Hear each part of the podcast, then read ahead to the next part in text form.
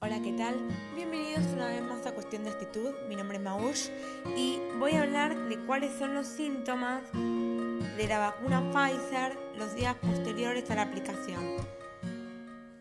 En un estudio de la CDC mostró que los beneficios de la inoculación superan los efectos adversos del fármaco.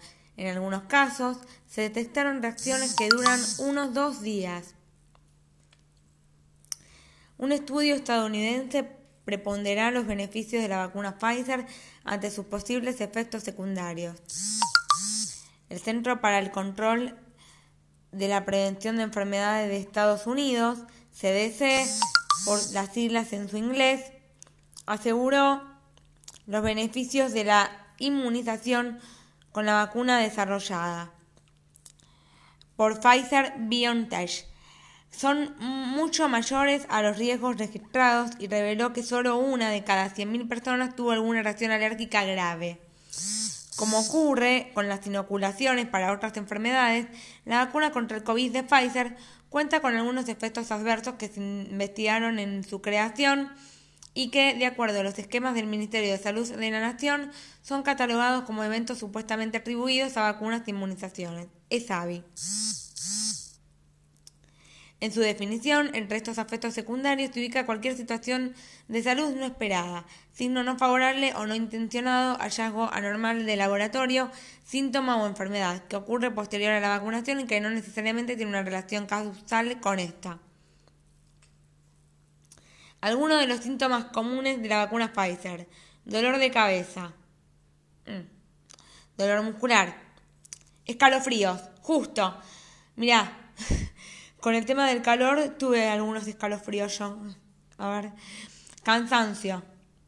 Sí, sí, cansancio puede ser que... Fiebre. Mm, dolor articular. Dolor e inflamación en la zona de la inyección. Esto es muy común.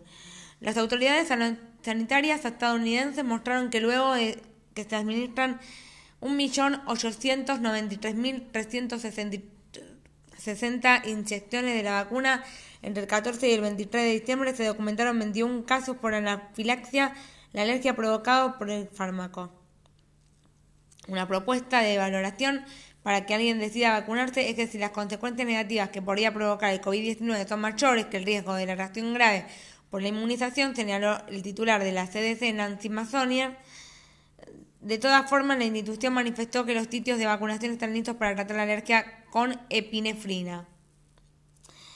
De los 21 casos que registraron alergia luego de recibir la dosis, el 90% ocurrieron en mujeres, con una edad promedio de 40 años. Las autoridades también indicaron que este total fueron 17 dados de alta, mientras que 4 fueron hospitalizados, sin registrarse ninguna muerte.